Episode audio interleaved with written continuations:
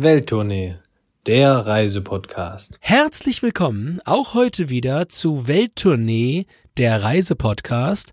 Christoph, und wie so häufig möchte ich dich heute auf unserer kleinen Reise nach Paris. Es gibt nämlich einen Weekender wieder landestypisch begrüßen und ich habe mir richtig Mühe gegeben und das kommt jetzt aus dem Stand. Ich habe es nicht aufgeschrieben und äh, je suis très heureux de vous présenter aujourd'hui notre nouvel épisode de Welttournée, le podcast du travail sur Paris, la cité d'amour. Magnifique, würde ich sagen. Ja, fast richtig, ne? Ich habe Reisen irgendwo, da ist irgendwas ein Fehler drin. Ich bin mir sicher, dass ein Fehler drin, aber ich habe mir, ich habe mir den ganzen Schulstoff von der siebten bis zur elften Klasse, wo wir unter Androhung von Waffengewalt mussten wir Französisch lernen. Mit Arthur, dem, dem Perroquet wahrscheinlich, kennst du auch noch, oder? Der hat ja auch in Paris gewohnt, glaube ich, ne? Ja, genau, im Tour Montparnasse, ja, Monsieur Lacombe und wie sie alle hießen, diese ganze, ganze Gang damals. Die Rue Daguerre, die müssen wir noch aufnehmen für unsere Sehenswürdigkeiten. Hier, warte, ich schreibe das auf meinen Zettel hier, die Rue Die Rue Daguerre. Daguerre war da gar nicht drin. Hier schön äh, Rollschuh fahren am Tour Montparnasse, da kommt ein Papagei. Verkauft ihr irgendwas? Boom, Seele Schock, sag ich nur. Da ist ja aber, ach naja.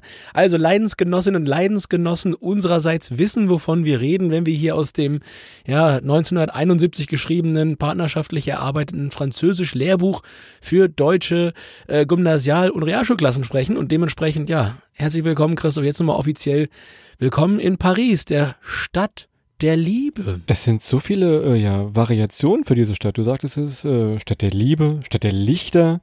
Wir können auch noch sagen, Stadt der leeren Goldbeutel, denn es wird ziemlich teuer heute. Also, wenn ihr nach Paris fahrt, ja, seht mal zu, dass euer Konto einigermaßen gedeckt ist. Äh, es ist nicht die günstigste Destination. Das äh, lässt sich Paris ganz gut bezahlen, die ganzen Sehenswürdigkeiten da.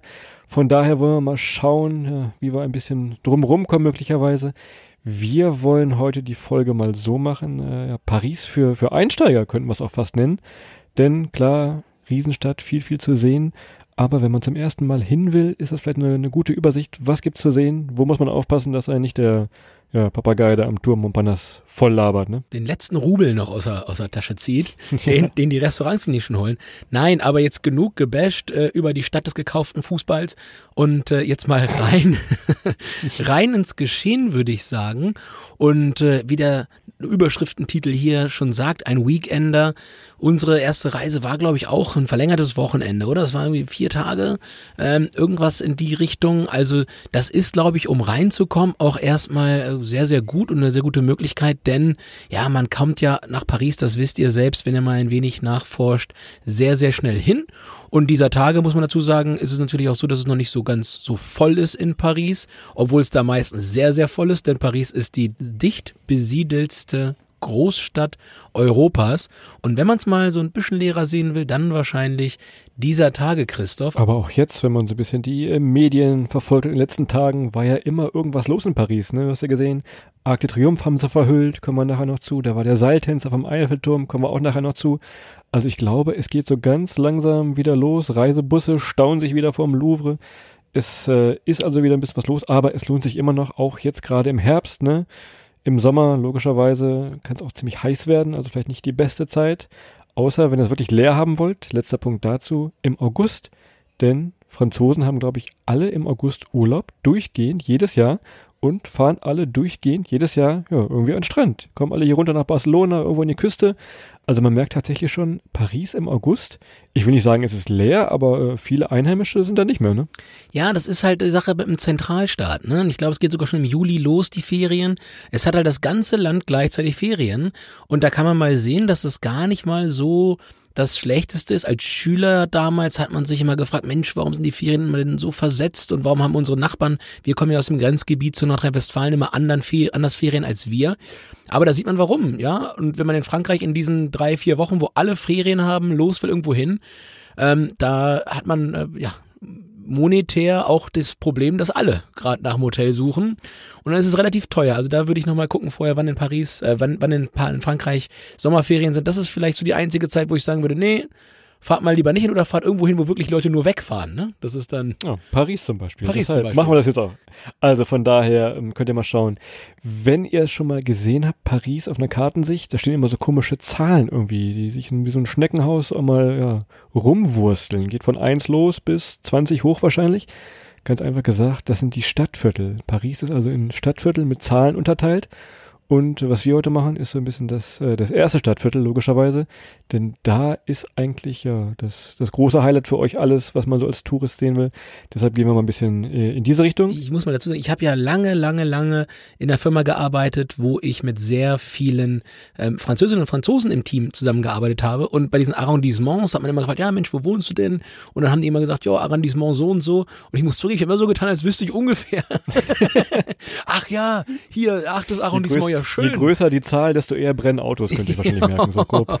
ja, ich glaube, ich glaube, desto eher, ja, das glaube ich, das kannst du auch so, so sehen.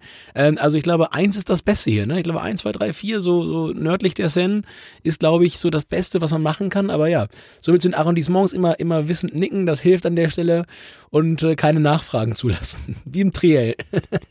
also, fangen wir mal an mit äh, Transport vor Ort. Und gleich der erste Hinweis, wenn ihr mit der Bahn ankommt, was tatsächlich der beste Tipp ist, passt auf, es gibt da sechs Kopfbahnhöfe. Ich weiß nicht, Kopfbahnhöfe, wird da viel nachgedacht in Paris oder warum haben die so viele Kopfbahnhöfe? Aber in jedem Stadtteil oder in jedem Stadtviertel fast, ja, gibt es irgendwie einen etwas größeren Bahnhof, der ja dann die verschiedenen Landesteile sowohl Ankunft als auch abfahrtmäßig bedient. Und äh, man kann ja inzwischen, kleiner Tipp, auch von Deutschland nach Barcelona hier mit dem Zug fahren. Da fährt man meistens über Paris und wenn man das macht, muss man da umsteigen. Also, aufgepasst, je nachdem, ihr kommt ähm, wahrscheinlich im Gare du Nord, kommt ihr an, irgendwo aus Richtung Köln, müsst aber am Gare du Lyon, müsst ihr weiter nach Barcelona fahren, kann also immer noch mal vor Ort kompliziert sein. Das nur so als kleiner Hinweis für die, für die Bahnfahrer. Tja, ne? Christoph, ich sag mal so, Witze über das französische Bahnfahren äh, ein, durch einen Deutschen, das ist äh, aber im Glashaus mit ganz großen Steinen werfen, wie Stromberg sagen würde, glaube ich. Also, ja, Kopfbahnhöfe kann man jetzt sich angucken und denken, was man will, aber also eine Sache kann man Frankreich ähm, nicht an der Stelle logistisch unterstellen, ist, dass das Bahnnetz schlecht wäre. Also das ist wirklich ähm, aller äh, Bonbon, wie man da drüben sagt. Und ähm, dementsprechend, ja, Zugfahren in Frankreich ist hochgradigst zu empfehlen. Und ich möchte da nur mal so ein paar Sachen reinwerfen, um das mal auch wirklich dann, dann äh, ausführlich spürbar zu machen. Also wenn man von, von Paris nach Süden fährt, bis an die Südküste sind es, glaube ich, dreieinhalb Stunden. Und von Paris nach London sind es ein bisschen mehr, Mühe mehr als zwei Stunden. Ich glaube sogar genau zwei Stunden mit dem TGW. Und das sind Strecken, da würdet ihr in Deutschland sechsmal umsteigen, viermal Nervenzusammenbruch kriegen und, und, und, und. Und 400 Euro bezahlen. Und 400 Euro bezahlen. Und das funktioniert da drüben wirklich sehr, sehr gut. Von daher, ja, Christoph, ich unterstreiche aber deine Hauptaussage des Satzes. Nehmt die Bahn, nehmt die Bahn und passt aber auch auf, an welchem Bahnhof ihr ankommt, weil ein Bahnhof ist nicht gleich der andere. Das ist da genauso wie in vielen anderen Städten der Welt. Also von vielen deutschen Großstädten fährt tatsächlich dieser besagte TGW darüber. Ja, müsste man darauf achten, wenn er irgendwo am Kölner Bahnhof steht und diesen ja ganz besonderen Zug, der sieht schon ein bisschen anders aus als unser schöner ICE, so mit so einer spitzen Nase, der donnert dann da wirklich rüber, auch wenn er mal Interrail macht und machen sollte. Ganz kurz, Christoph, Christoph, weißt du denn, was TGW heißt, wenn du schon so fachkundig darüber redest? Trennen, irgendwas mit Velocidad wahrscheinlich noch das vor, oder? Nee, Train en grande vitesse. Vitesse, ja, ach ja, da war das. Zug mit großer Geschwindigkeit. Die haben Ah. da nicht viel Mühe gegeben. Ja, ja, gut. Das ICE hat irgendwas mit Eis zu tun, glaube ich, aber das ist eine andere Sache. ja, genau, ist richtig. In case of emergency heißt IC. Also schaut da mal von vielen deutschen Großstädten, wir hatten es in der Karlsruhe-Folge auch schon mal angesprochen, kommt da gut rüber, gibt auch immer wieder Sparangebote. Das macht also Spaß, sich einfach in diesen Zug zu setzen und dann ja in die Hauptstadt zu düsen tatsächlich. Und die Alternative zum Zug, oder eigentlich keine Alternative zum Zug, ist, ja, unser äh, bester Freund in Deutschland, das Auto, klar. Kann man sich, kann man sich reinsetzen, aber ähm, ich glaube, Christoph würde als Empfehlung mitgeben, zündet eine Kerze an, bevor ihr losgeht. Ja, das ist nämlich schön, nicht. schöne Grüße an alle, die noch am, am Kreisverkehr im Arc de Triomphe gefangen sind, glaube ich jetzt noch. Also das gibt's, da gibt's bestimmt noch einige HörerInnen, die da jetzt rumfahren gerade. Und den Ausweg da noch suchen. Legendär übrigens an der Stelle, Christoph, ich weiß nicht, ob du es kennst, aber das legendäre Video von Uli Wickert, wie er damals da über, über den Champs-Élysées gegangen ist und während er 16 Mal fast tot gefahren wird auf dieser 49-spurigen Autobahn, Auto, Autofahrspur, ähm, da noch munter moderiert. Also wirklich, das musst du dir mal angucken. Legendäre Ausschnitt. Ich glaube auch so 70er Jahre spät oder früher 80er. Ich will da Uli Wickert nicht älter machen, als er ist. Ähm, und Christoph, auch ganz neu fürs Auto, Paris jetzt komplett 30 km/h. Das ist allerdings wieder vorbildlich. Ähm, ja, allerdings war das vorher schon immer so verstopft, dass man kaum 15 gefahren ist. Von daher war das, glaube ich, für keinen da jetzt eine, eine Einschränkung. Eine Erhöhung ja, jetzt. aber vielleicht ein, ein besseres, gutes Beispiel auch für die deutschen Städte. Ich glaube, da könnte man, könnte man durchaus mal mutig vorangehen und mal überall in Deutschland 30 km/h innerorts machen. Nochmal zurück zu diesem Kreisverkehr, das war echt kein Spaß. Also ähm, dieser Kreisverkehr, der um den Arc de Triomphe einmal rumgeht, ist wie so ein riesiger Stern. Ich glaube, 12, 13, 14 Straßen kommen da zusammen, führen alle auf diesen Arc de Triomphe. Ja, alle wollen irgendwie rein und wieder raus. Das ist also wirklich ein Riesen-Highlight. Selbst wenn ihr da seid, beobachtet mal die, die Autofahrer, wie sie da fahren und versuchen wieder rauszukommen. Da ist viel mit, mit bösen Blicken, wird da gearbeitet, glaube ich, und Schulterblicken. Was bei uns ist, ist da der böse Blick. Also für euch, nehmt lieber den Tunnel, äh, lauft da nicht drüber, wenn ihr zum Triomphe selber wollt. Ne? Aber das ist also tatsächlich kein Spaß. Ist ein bisschen wie Flippern. Also man, man wirft die Kugel da rein, man weiß aber nie, wo sie, wo sie als nächstes wo, rauskommt. Wo und ob man rauskommt. Ja, man weiß es nicht. Oder ob es macht. Naja. Gut, also ihr hört schon raus, Zugfahren ist da ganz klar priorisiert, je nachdem wie weit ihr es habt. Natürlich kann man auch fliegen. Ähm, Paris-Charles de Gaulle natürlich auch einer der Flughäfen, der bekannt berühmt ist, um eben dort mal umzusteigen. Da ist auch der sogenannte Umsteigesprint erfunden worden. Der eine oder andere mag das kennen. Mal eben ist vielleicht das falsche Wort hier. Ich glaube, also da schöne Grüße an die, in die Schrittzähler in eurer Uhr oder Watch, wie auch immer. Da kommen ordentlich Kilometer zusammen, wenn man da in diesem Flughafen Charles de Gaulle. Wir empfehlen grundsätzlich Jogging-Schuhe anzuziehen, wenn man in Charles de Gaulle umziehen muss. Ja, und sich wirklich ja noch so anzuziehen, am besten mit Stirnband und, und wie Christoph gerade richtigerweise sagte, eure, euren Schrittzähler an und dann wirklich da Attacke einmal durch den Flughafen. Also, das ist das einzig Gute. Also über eure Schritte, zu wenig Bewegung, braucht ihr euch da keine Sorgen machen. Jetzt musst du aber auch sagen, wir haben uns mal zufällig auf diesem Flughafen getroffen. Wir wollten äh, von Paris nach Mexiko fliegen und hatten beide Zubringerflüge, einmal von Hamburg, von dir aus und von mir aus hier in Barcelona und haben uns da wirklich zufällig in irgendeinem Buchladen da getroffen. Erstmal, was machst, was machst, was machst du im Buchladen, war die erste Frage. Und zweitens, wie geht sowas in diesem riesigen Flughafen, ne? Es war kein Buchladen, es war ein Bauchladen und zwar mit Bier. Na gut, kann auch sein. Wir haben uns in einem ja. Bauchladen getroffen. Das ist auch. Ach ja. Aber Christoph, was mir in Paris mal passiert ist, ich habe mal mein iPad im Flugzeug vergessen. Äh, große Geschichte. Ich musste früher ja äh, in meinem alten Job beim Mars bin ich ganz, ganz häufig nach Paris geflogen, eigentlich so mindestens einmal im Monat. Und ähm, dementsprechend war ich ganz häufig dann dort am Airport und irgendwann habe ich mal in einer äh, Air France-Maschine mein iPad liegen lassen. Und äh, gut, du nennst es immer klionisches Glück. Das war auch an dem Tag Hold. Ich habe dann eine Viertelstunde später gemerkt, hupsi, habe da angerufen, es war direkt da und ich konnte es mir vorm Rückflug ganz einfach dort völlig kostenfrei am, am Schalter wieder abholen. Das war sehr, sehr stressfrei. Das gleiche ist mir dann jetzt auch mal in Hamburg passiert, Christoph. Ähm, da hatte man dann zwei Tage lang behauptet, sie hätten das iPad nicht und ich konnte es aber mit, mit, mit, mit der, mit der, mit der iPad-Finden-Funktion könnte ich konnte es aber orten und konnte, konnte sehen, dass es in Hamburg am Flughafen ist und ein Dieb hätte es ja mitgenommen. Und dann habe ich nach zwei Tagen das iPad doch finden lassen und dann musste ich das da rausholen. Und äh, dann haben die mich am Schalter gefragt, Mensch, ja, Herr Klee, was ist denn das für ein iPad? Ich so, ja, ist ein iPad, keine Ahnung, was das damals war, 2018er. Ähm, ja, okay, das kostet 300 Euro. Und ne? ich so, nee, nee, nee, nee, das kostet 400. Ja, ach so, dann sind Sie in der nächsthöheren Klasse und dann kriege ich bitte 35 Euro von Ihnen. Ich so, scheiße. ja. ja. Scheiße, große Fresse gehabt an der Stelle. Ungünstig, ja, da musst du da bei der, bei der äh, Lost and Found Stelle in Hamburg, musst du basierend auf dem Wert dessen, was die wiederfinden, musst du was abdrücken. Finderlohn bezahlen. Krass. Gut zu wissen. Also macht's einfach so wie ich und vergesst euer iPad einfach nicht im Flieger, dann habt ihr diese ganzen Probleme auch nicht. Oder du hast das iPad komplett vergessen zu kaufen, Alter. das ist die nächste Geschichte. Das aber zur, zur Ankunft, wenn ihr dann vor Ort seid. Es wird viel zu Fuß gehen, logischerweise, kann man sich super erlaufen, denn auch die Sehenswürdigkeiten, wenn ihr nicht rein wollt oder eben ein bisschen Kohle sparen wollt, lassen sich gut von außen erlaufen. Oder ihr macht es äh, mit den Leihfahrrädern, die heißen da Velib und ähm, man kann sich da, auch wenn man nicht in der Stadt wohnt, kann man sich anmelden. Ich glaube, ihr zahlt dann pro Tag irgendwie so 1,70, 2 Euro für so ein Tagesticket könnt dann die Fahrräder jeweils eine halbe Stunde umsonst nehmen und äh, an diesen Stationen die wieder abgeben und abholen tatsächlich. Also schaut da einfach mal vorbei. Velib heißt das Ganze. Das macht schon Sinn, wenn ihr doch mal ein Stückchen weiter äh, raus wollt oder eine größere Strecke wollt oder nicht mehr laufen könnt einfach. Ja, und was es auch gibt, Christoph, eine ganz, ganz alte Idee von dir, die du mal hattest für, für Barcelona. Motorradtaxis. Oh ja, stimmt. Die gibt's da. Da gibt's Motorradtaxis und zwar könnt ihr halt statt einem normalen Taxi auch einfach mal ein Motorradtaxi holen. Ähm, wer schon mal vom Flughafen zur Rush Hour in die Stadt gefahren ist, der weiß warum oder wenn gestreikt wird, das heißt an den ganzen ungeraden Tagen im Jahr, ähm, dann dauert das durchaus mal eine Stunde, eine Stunde 30 oder noch länger vom Flughafen in die Stadt und dann nimmt man sich Motorradtaxi und das kann sich überall durchschlängeln. Das schafft ihr es eigentlich verlässlich, so in 30, 40 Minuten, glaube ich, ähm, ja, von der Stadt nach draußen. Ihr müsst ja nur gucken, Koffer und so weiter, alles nur Handgepäck. Da macht sich dann nochmal noch mal bemerkbar, aber dann Motorradtaxi auch eine gute Möglichkeit. Und ansonsten einfach unter die Erde gehen. Metrolinien gibt es unendlich viele, würde ich fast sagen. Ich habe es nicht gezählt, aber sie gibt es in jeder Farbe, in jeder Form. Kommt dann also auch ganz gut äh, mit dieser Pariser Metro tatsächlich äh, von einem Fleck zum anderen.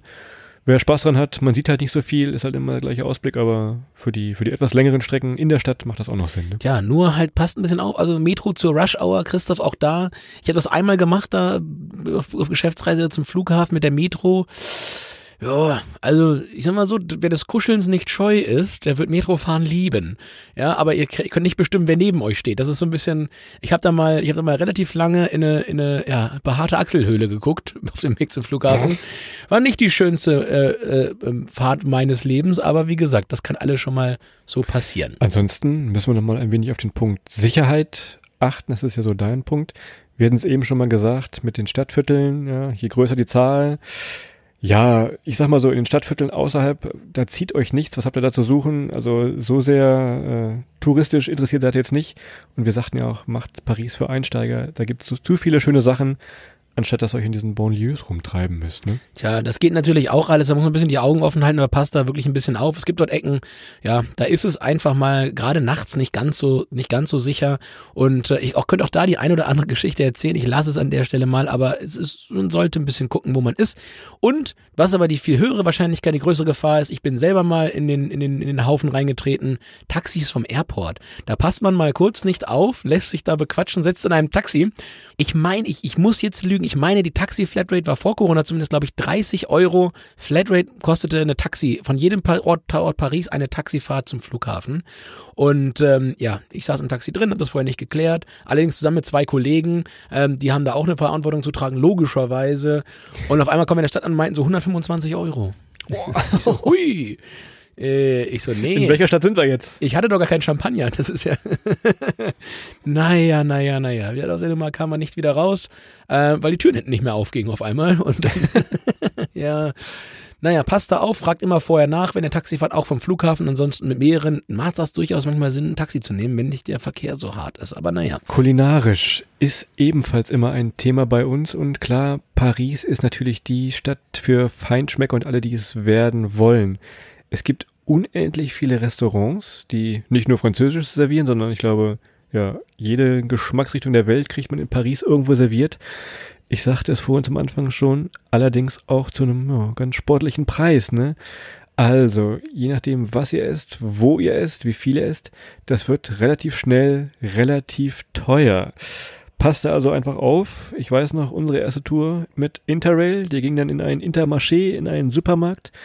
Dose Ravioli, Dosenbier und ab an die Seine. Ich will jetzt nicht sagen, dass wir euch das empfehlen wollen, aber schaut einfach mal, wo und wie ihr euer Geld loswerden wollt. Ne? Ich vermisse irgendwie so ein bisschen die, die kalten Raviolis mit dir, Christoph. Schön in der Seine sitzen, Dose Bier, Dose Ravioli. Ja, behaupten wir mal, wir hätten einfach auch einen Löffel gehabt und dann. Ach, naja, Susi und Strolch hier.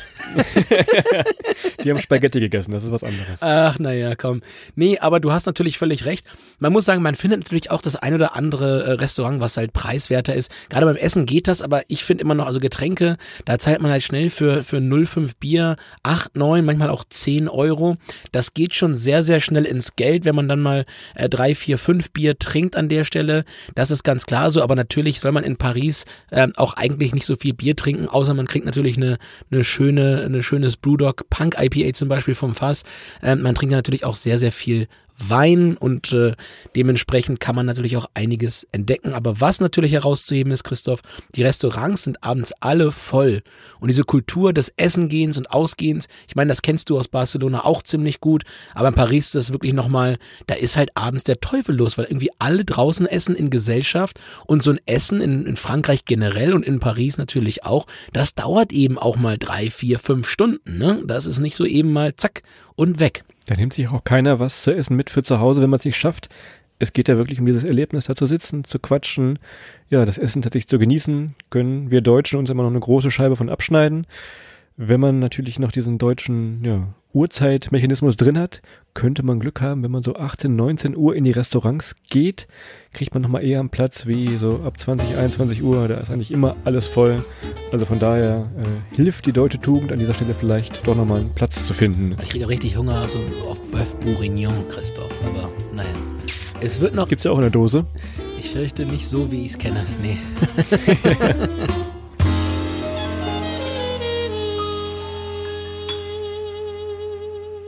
Lass uns doch mal zu den Sehenswürdigkeiten kommen. Und ja, ihr könnt euch vermuten, Paris hat eine ganze, ganze Menge. Und da wir immer so bei 20, 30 Minuten landen wollen, wird das hier schwer, alles zu verarbeiten. Wir hatten ja gesagt, wir machen so ein bisschen Paris für Anfänger, für die wichtigsten Sachen. Das können wir mal sagen. Wichtigster Tipp, wie gesagt, geht gerne viel zu Fuß. Ihr entdeckt ganz, ganz viele Ecken, kleine Boutiquen, kleine Läden, die man sonst so nicht auf der Karte hätte. Hier und da nochmal ein Museum. Plus natürlich die großen, wichtigen Sachen, die jeder kennt. Nicht nur wie aus unserem ja, Französischbuch mit Arthur dem Perroquet. Ne? In der Tat. Und ähm, wenn ihr euch Paris erlaufen wollt, hier nochmal an der Stelle schon gleich der erste große Welttournee-Geheimtipp. Macht das, wenn ihr zumindest im Sommer da seid, ganz früh morgens. Ich bin früher mit den Arbeitskollegen, als wir dort waren, immer laufen gegangen morgens, so, so wirklich um 4.30 Uhr, 5 Uhr joggen gegangen und dann ist die Stadt komplett leer und sie gehört einfach mal euch. Ihr könnt euch alles angucken, vom Louvre steht niemand und äh, das ist dann auch gleich so. Wenn ihr Insta-Boyfriend-Fotos machen wollt, dann um die Uhrzeit. Dann ist nämlich wirklich gar keiner äh, auf den Straßen und Frankreich ist nicht dafür bekannt, äh, eine Früh Frühaufstehernation zu sein. Das sind keine Sachsen-Anhaltiner. Ähm, dementsprechend da wirklich früh raus und dann gehört euch die Stadt so ein Stück weit. Fangen wir doch mal an, gleich mit dem allerwichtigsten, logisch der Eiffelturm. Wir haben in der Corona-Zeit haben wir schon mal eine Spezialfolge gemacht vom Eiffelturm-Besuch. Könnt ihr euch gerne anhören, wenn ihr mal ja ganz digital den besteigen wollt. Ist immer noch so eine Frage, haben wir gar nicht so richtig abschließend geklärt. Lohnt es sich da hochzudüsen oder nicht? Wir waren uns beide so ein wenig uneinig, denn je nachdem, was für ein Ticket ihr habt, wo ihr das geholt habt, wie ihr hochkommt, muss man schon mal anstehen und das nervt dann schon mal, denn wenn die ganzen Massen da sind oder hier und da noch ein Reisebus ankommt, ja, das kann schon mal dauern, bis man zur ersten, zweiten oder ganz oben zu der Plattform kommt. Von daher ist das immer so die, die Frage des, des Eiffelturms. Lohnt es sich, ne? Tja, also ich sag mal so, es lohnt sich alleine schon für den, den Treppenzähler, den ihr in eurer Uhr habt, der ja am Flughafen jetzt schon richtig gut auf Touren gekommen ist. Und äh, wenn das Bœuf Bourguignon jetzt wieder von den Hüften oder beziehungsweise schon wieder raus soll, bevor es auf den Hüften landet, dann ist natürlich die Treppe auf den Eiffelturm hoch ein sehr, sehr äh, probates Mittel dafür. Und ich muss sagen, also an einem schönen Tag, an dem man gut weit gucken kann, nicht warten muss, würde ich es immer empfehlen, da mal hochzugehen, weil es ist einfach eine Sache, die man mal gemacht haben sollte. Was ich nicht so spannend finde eigentlich ist nachts, weil es lässt sich echt bescheiden fotografieren, wenn man jetzt mit Langzeitbelichtung und so weiter jetzt nicht der, der oder die geübteste ist. Ja, von daher, ansonsten kann man natürlich sagen, lieber auf den Tour Montparnasse ist natürlich nochmal eine Alternative, die man machen kann statt Eiffelturms, aber ich würde sagen, einmal hochgehen, einmal im Leben, once in a lifetime, das kann man irgendwie schon mal machen, oder? Noch zwei kleine Anmerkungen. Man kennt ja immer, was man so vermutet hat, diese Urban Legend, man darf den Eiffelturm nicht fotografieren. Hä, was ist das? Ja, es ist was dran, denn abends und nachts, wenn es dunkel ist, gibt es ja so eine Lichtershow. Also der ganze Eiffelturm hat dann so verschiedene kleine ja, LED-Glühbirnen, die dann einen riesen äh, Lichtershow machen. Und genau dieses gehört halt nicht zum Eiffelturm, sondern zu dem Künstler. Dementsprechend müsst ihr aufpassen, wenn er das Foto macht, und das irgendwo veröffentlicht, sei es auf eurem Instagram-Kanal oder auf eurem Blog oder was auch immer ihr habt, da könnte es nochmal Ärger geben. Wenn ihr es aber nur Tante Erna zeigen wollt, das Foto, ist das natürlich erlaubt. Aber passt auf, dass euch da nicht die Finger verbrennen. Ne? Dann aber, wenn ihr euch die Finger nicht verbrannt habt beim Fotografieren und euch lieber Sachen angucken wollt oder auch Fotografien beziehungsweise Bilder anschauen wollt, die. Auf den Übergang bin ich jetzt gespannt. Finger verbrennen und jetzt diese Kirche, da bin ich ja, das musst du nochmal, das musst du nochmal anders machen. Ach du, ich wollte jetzt eigentlich über Louvre erzählen. Ach, du willst Ach so. Finger verbrennen, du wolltest zu Notre Dame rüber. Na gut, okay. Gut, bei Notre Dame, hui, hui, hui, hui Christoph. Aber, nein, aber das ist lang genug her. Also Notre Dame natürlich seit dem Feuer äh, eine riesen Baustelle und nicht mehr das, was es so mal war, in der Hoffnung, dass es irgendwie mal wieder aufgebaut werden kann, äh, annähernd so wie es vorher war, ist natürlich auch ein riesen Touristenmagnet. Und insgesamt, das muss man ja eigentlich fast vorher nochmal sagen, die gesamte Innenstadt von Paris ist natürlich super, super schön architektonisch, weil eben glücklicherweise diese Stadt im Zweiten Weltkrieg nicht komplett zerbombt worden ist. Das ist mit, wie mit vielen Städten, wie zum Beispiel Amsterdam und so weiter auch der Fall. Da ist sehr, sehr viel Tolles ähm, ja, an, an Architektur erhalten geblieben und ist gut restauriert und immer instand gehalten worden, sodass diese Stadt einfach mal ein wahnsinnig tolles, monumentales Innenleben hat. Und Notre Dame gehört beziehungsweise gehörte natürlich auch dazu und man sollte es sich absolut mal angeguckt haben. Und ich glaube auch jetzt ist es immer noch eine sehr imposante Kirche. Wenn man sie von außen sieht, was jetzt noch gut möglich ist, kann man das machen. Ich glaube, der Brand ist jetzt zwei Jahre her, grob. Und ich glaube, gerade jetzt im September sind so langsam diese Abstützarbeiten abgeschlossen, dass jetzt so langsam mit der Renovierung innen von dem Dachstuhl begonnen werden kann. Ihr seht also, dieser Brand hat ganz schön was äh, ausgelöst da von der, von der Sache. Und man hat es ja mitbekommen, also die ganzen Franzosen und nicht nur die Pariser, die waren ja unglaublich stolz auf diese Kirche. Das war ja das Nationalsymbol, was man sich eigentlich angucken muss. Das macht also schon Spaß und vielleicht trifft man auch Quasimodo, ne, Adrian? Also schön, dass du mein, meine Familie hier ansprichst, aber nee, Scherz. Ja, Quasimodo natürlich, wer kennt ihn nicht? Er läuft da äh, tagesaktuell manchmal noch rum. Naja, gucken wir mal, Christoph. Aber nun rüber zum Louvre ja, vom, vom Notre Dame. Das ist gar nicht mal so weit, das ist ein Katzensprung sogenannter. Könnt ihr schnell eben zu Fuß rüberhüschen, uschen. Jeder kennt sie, die Glaspyramide, die so ein wenig das Kellergewölbe überdacht und von oben Licht reinlässt. Ja, und der Louvre, das ist ganz speziell, ganz wichtig an dieser Stelle für Leute unter 26 Eintritt umsonst. Also wenn ihr unter 26 seid, schnell nochmal hin. Gibt es hier und da nochmal die Möglichkeit, vielleicht vorher Tickets zu bestellen? Denn auch hier müsst ihr gucken, wenn ihr jetzt nur dieses Wochenende da seid und ein bisschen Zeitnot habt im äh, übergreifenden Sinne, holt euch die Tickets vorher, spart euch die eine Schlange und seid dann schon drin. Und vor allem schaut mal, was ihr sehen wollt. Denn dieses ganze Louvre ist Oh, das ist bestimmt fast ein Kilometer lang da, dieses Gebäude, ein Riesengebäude, ich weiß nicht wie viele Etagen. Es gibt so viele Kunstwerke, man verläuft sich da so ewig drin. Deshalb schaut vorher einfach schon mal, was ihr sehen wollt. Ja, wahrscheinlich, ich vermute, jeder will es sehen. Äh, das Kunstwerk mit der Mona Lisa. Jeder ist am Ende enttäuscht, aber trotzdem vielleicht einfach schon mal vorher checken, wann und wie man da am besten durchkommt. So, ne? Erste Feststellung, wenn ihr davor steht, die ist wahnsinnig klein. Ne? Also das Ganze, die kannst du locker unterm iPad im, im Flugzeug vergessen. Das gleiche, wenn man Adrian live trifft. Das gleiche, das gleiche, äh, das Mona Lisa-Effekt. ja, das, das, das kenne ich durchaus aus Sport. Es macht schon Spaß, äh, da einfach mal durchzulaufen, gerade wenn es draußen mal regnet, aber das machen halt auch alle. Von daher, es lohnt sich schon, man sollte immer drin gewesen sein. Und ansonsten macht man so wie Adrian und joggt einfach mal morgens vorbei. Denn da ist wirklich noch niemand da und kann auch mal ein Foto machen, wo kein Mensch an dieser Glaspyramide steht tatsächlich. Das ist in der Tat wahr. Und wenn ihr morgens da lang joggt, dann macht ihr da ein schönes Selfie, dann äh, gebt ihr dem, dem Glaspyramidchen da ein High Five und dann geht's weiter hoch den Champs-Élysées wie die Tour de France-Fahrer, ja, so ein wenig wie Christoph an der Nordsee, als er sich ja die letzten Meter den Deich hochgeschleppt hat. Ist das, wo normalerweise die Tour de France da am Ende der letzten Etappe ins Ziel einläuft auf dem Champs-Élysées. Und da geht's dann hoch zum Arc de Triomphe, zu Christophs Lieblingskreisel. Und äh, wenn ihr den hochlauft, und ihr macht das, ja, wenn ihr den hochlauft, dann äh, ja, habt ihr eine richtig, richtig breite Militärparadenstraße und das kennt ihr vielleicht noch äh, aus den letzten Wochen, als dann dort ja der Akte Triumph von den, ich sag mal, den, den, den Erben Christus verhüllt worden ist und Christus alter Traum erfüllt worden ist, den Akte Triumph mal zu verhüllen, ja? Christophs alter Traum, naja, das ist auch eine andere Geschichte, aber das war Christos alter Traum. Hat, glaube ich, viele, viele Millionen Euro gekostet, dass er dann zwei Wochen ja, verhüllt war in weißem Papier. Vielleicht kennt ihr auch noch die Bilder vom Reichstag, das hat er auch mal verhüllt, das war der gleiche Künstler. Da war also äh, Medienecho riesengroß. Es macht aber auch Spaß, ihn sich mal so anzugucken. Wie gesagt, nehmt den Tunnel, dem unter dem Kreisel durchführt, um darüber zu kommen, ist ebenfalls einfach das, das typische Symbol da für Paris. Wir hatten eben Eiffelturm, wir hatten das Louvre, natürlich jetzt auch der, der Triumphbogen, ganz kunstvolle Reliefs, die überall sind. Schaut am besten vor bei Wikipedia mal und könnt mal ein bisschen was erfahren, was es noch zu sehen gibt in den ganzen Reliefs. Das lohnt sich also schon. Und äh, für dich natürlich als Künstler oder als kunstinteressierten jungen Herrn, äh, das Centre Pompidou, ne? Sieht ein bisschen außen, von außen aus wie die Autostadt in Wolfsburg.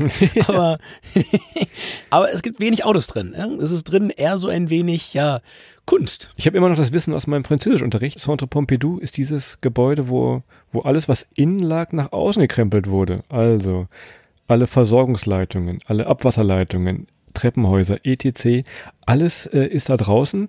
Sieht tatsächlich aus wie so ein, ja, wie kann man das beschreiben? So ein altes Chemiewerk irgendwo, äh, mehr oder weniger, ist aber Kunst. Und hier auch noch der Hinweis, je nachdem, wann ihr die Folge hört, das Ding macht 2023 zu. Das Ding wird renoviert für drei Jahre. Also, wenn ihr jetzt äh, überlegt, rüberzufahren, schaut euch dieses Centre Pompidou auf jeden Fall nochmal an, bevor es äh, dicht macht für drei Jahre und äh, ja, weiß nicht, was, ob sie dann alles von außen wieder nach innen holen, das weiß ich jetzt nicht, was dann passiert. Ne? Wie, so eine, wie so eine Socke nach dem Waschen. Wenn die einfach falsch rum wieder rauskommt, die krempelst du einmal wieder zurück. Und äh, ja, wer jetzt mit Christoph nicht ins, ins Centre Pompidou wollte, weil ihm das alles zu aufregend ist, äh, mit, der, mit der ganzen Kunst dort drin, den würde ich jetzt mitnehmen in den Jardin du Luxembourg. Und zwar ist das so ein wenig, ja, ein kleiner Schnappschuss des Pariser Lebens, habe ich mal irgendwo, irgendwo gelesen. Und äh, es ist ein wunder, wunderschöner Ziergarten mit Palmen, mit, mit, ja, mit Hecken, mit tollen Gebäude äh, in der Mitte, mit Wasser. Und auf dem Wasser fahren ganz, ganz viele Leute mit kleinen Segelbooten rum und so weiter und so fort. Es ist einfach so ein kleines Aussteigen aus der turbulenten Großstadt. Und äh, das wäre so mein äh, Lieblingsort eigentlich. Und es gibt dort ganz, ganz viele Musiker, die links und rechts Musik spielen spielen, man kann sich eine kleine Flasche Wein mitnehmen oder auch ein kleines Döschen Bier, je nachdem. Und einfach ein bisschen rumschlendern. Eine Dose Ravioli. Eine Dose Ravioli und einen Löffel.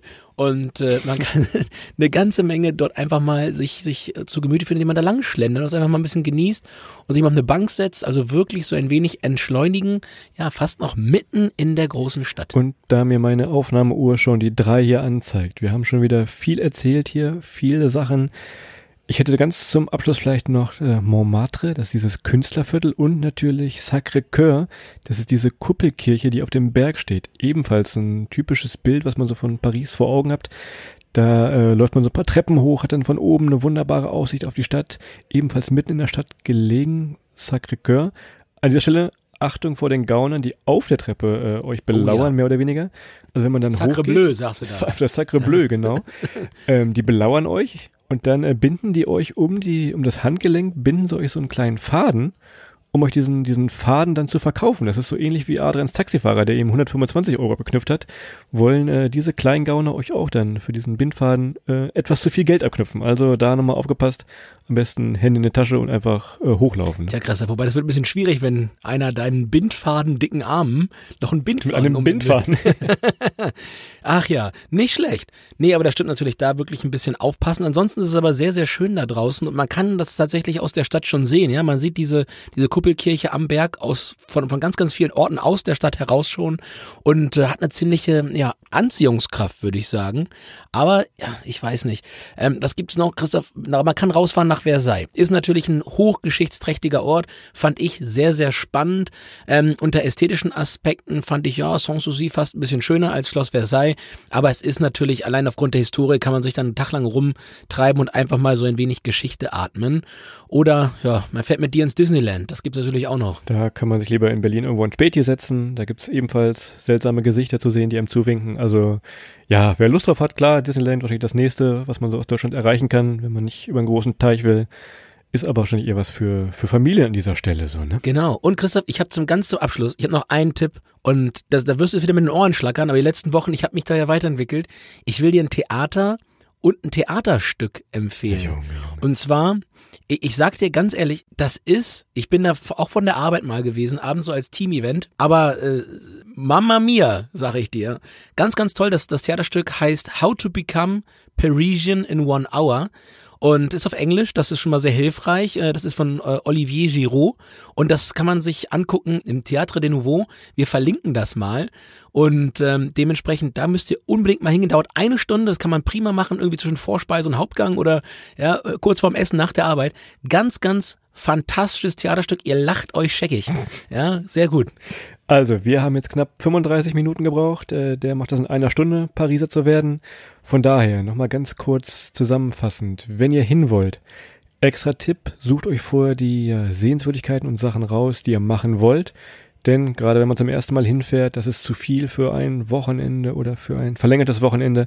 Das schafft man nicht alles. Aber zum, zum Einsteigen mal schauen, ob Paris, ja, was für einen ist. Das lohnt sich dann schon vorher zu schauen. Geht gerne zu Fuß oder nehmt euch diese Mietfahrräder. Die sparen euch hier nochmal ein bisschen Zeit. Und guckt halt vorher schon mal, ob ihr mal hier und da eine Karte ob jetzt für den Eiffelturm oder fürs Louvre, vielleicht schon vorher findet, um auch da nochmal ja, ein paar Minuten bzw. Stunden zu sparen. Ne? Und ganz zum Schluss fällt mir noch ein, wir sind euch noch einen Insta-Boyfriend-Spot äh, schuldig. Ihr habt jetzt gehört, irgendwie ist da jedes Gebäude in Paris ja mit Paris verbunden. Also es ist wirklich, wirklich schwer zu sagen. Wir haben uns jetzt aber einen, einen Ort ausgesucht. Der ist, glaube ich, jeder, der in Paris ist und jeder, der ein Foto hochlädt, lädt es von da hoch. Vielleicht habt ihr es auch letztens in den Medien gesehen. Es gab da diesen Hochseilakt. Da ist der Akrobat vom Eiffelturm über so eine, so eine Seilverbindung, wie viel sind das, 500 Meter, 600 Meter, da äh, rüber stolziert und genau zu diesem Punkt äh, gegenüber bei der Seine äh, wo man dann die besten Fotos machen kann. Jeder kennt's. Jeder hat schon mal ein Foto gesehen, wenn man in Paris ist und möchte sich vor dem Eiffelturm fotografieren lassen. Ich glaube übrigens, der Eiffelturm eines der meist fotografierten ähm, äh, ja, Denkmäler, eines der meist fotografierten Sehenswürdigkeiten der Welt. Wenn nicht sogar die meist fotografierte, Christoph. Wollen wir nochmal nachgucken. Zwar, und zwar geht es aus dem Jardin du Trocadero, da fahrt ihr raus. Kann man übrigens prima mit dem E-Roller rausfahren, mit so einem kleinen, und wenn ihr euch umbringen wollt. Als ich letztes Mal da war, durfte man noch auf den Bürgersteigen fahren. Das war tödlich und die Dinger waren nicht, nicht, waren erst auf 30, glaube ich, abgedrosselt. Äh, das ist eine Todesfalle. Naja, aber da könnt ihr euch ganz prima natürlich Insta-Boyfriend stylisch fotografieren lassen. Habt halt die ganze Stadt hinter euch ähm, und natürlich den Eiffelturm ganz, ganz fantastisch drauf. So, an dieser Stelle bleibt mir noch zu sagen, wenn ihr in Paris seid und noch ein bisschen Zeit habt, hört auch gerne mal in unsere Bretagne-Folge rein, denn da könnte es vielleicht weitergehen für euch. Wenn ihr also aus der Stadt wieder raus wollt, Richtung, Richtung Nordküste von Frankreich, da hatten wir mal was über die Bretagne. Das an dieser Stelle nochmal ein kleiner Hinweis in eigener Sache. So. Oui. Et c'est la fin de la épisode aujourd'hui. Das ist das Ende oh, der, der Folge oh, heute. Ja. Ähm, liebe Hörerinnen und Hörer, an der Stelle, wir hoffen, wir konnten euch ein Stück weit durch Paris mitnehmen und ein Stück weit auch durch unsere Fehler, die wir schon gemacht haben, äh, mit durchleiten, in der Hoffnung, dass ihr sie nicht ein zweites Mal macht oder nicht so macht wie wir. Und ähm, dementsprechend, ja, hoffen wir, dass es euch auch heute wieder gefallen hat. Und äh, wir wünschen euch einen wunderschönen restlichen Tag und verabschieden uns in altgewohnter Weise mit einem Tipp zu unserer Instagram-Seite Welttournee oder halt aber auch unsere Website www.welttournee.de und freuen uns, wenn ihr uns weiterempfehlt und dann auch bald wieder reinhört. Macht's gut, habt bis dahin eine gute Zeit. Ciao.